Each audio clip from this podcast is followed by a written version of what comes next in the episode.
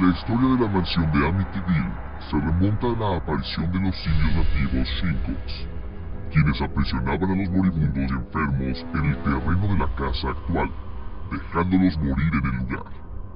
A finales del siglo XVII, John Catchum construyó la casa comenzando desde el sótano. Catchum había sido expulsado de su ciudad natal Salem, Massachusetts, acusado de brujería. Sin embargo, no abandonó sus actos continuando los rituales en su nueva casa y realizando sacrificios. Tras su muerte, fue enterrado en el sótano de la casa y después esta fue quemada. En 1928 se construyó la casa que existe hasta la fecha.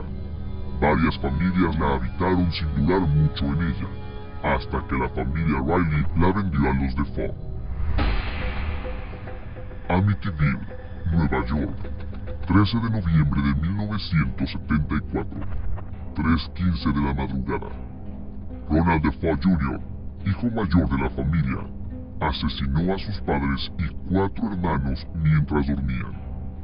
Defoe utilizó un somnífero durante la última cena familiar para asegurarse de que ellos no se despertaran con el sonido de los disparos. Los primeros asesinados fueron sus padres, más tarde sus dos hermanos varones y al final sus dos hermanas, una de las cuales logró escuchar los disparos antes de ser asesinada. Posteriormente, Defa continuó su día como uno normal. No fue sino hasta la tarde del día siguiente en que se descubrió el crimen, cuando Joy Jesuit, quien se encontraba bebiendo en un bar, acudió a las llamadas de auxilio de Ronald Defoe, quien pedía ayuda, pues según él, sus padres habían sido acribillados. Ambos entraron a la casa y descubrieron la escena del crimen.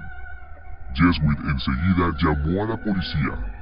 Varias patrullas se dirigieron al 112 de Ocean Avenue en Amityville y descubrieron los cadáveres de la familia.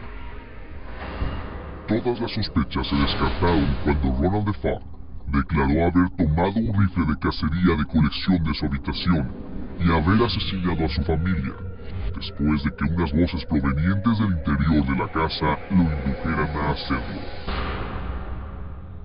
Según los datos declarados por él mismo, alrededor de las 8 pm cenaron por última vez y a las 3.15 am los asesinó.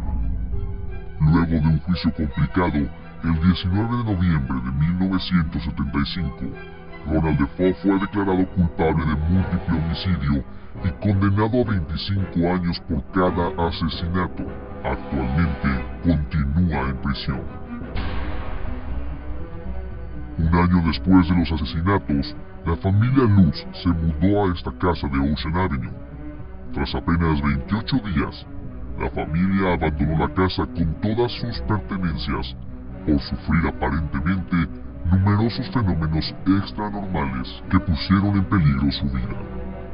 Todos estos eventos aparecen reflejados en la novela Horror en Amityville, escrita por Jay Enson, publicación que dio pie a la leyenda urbana que convirtió a Amityville en una de las casas embrujadas más populares del mundo.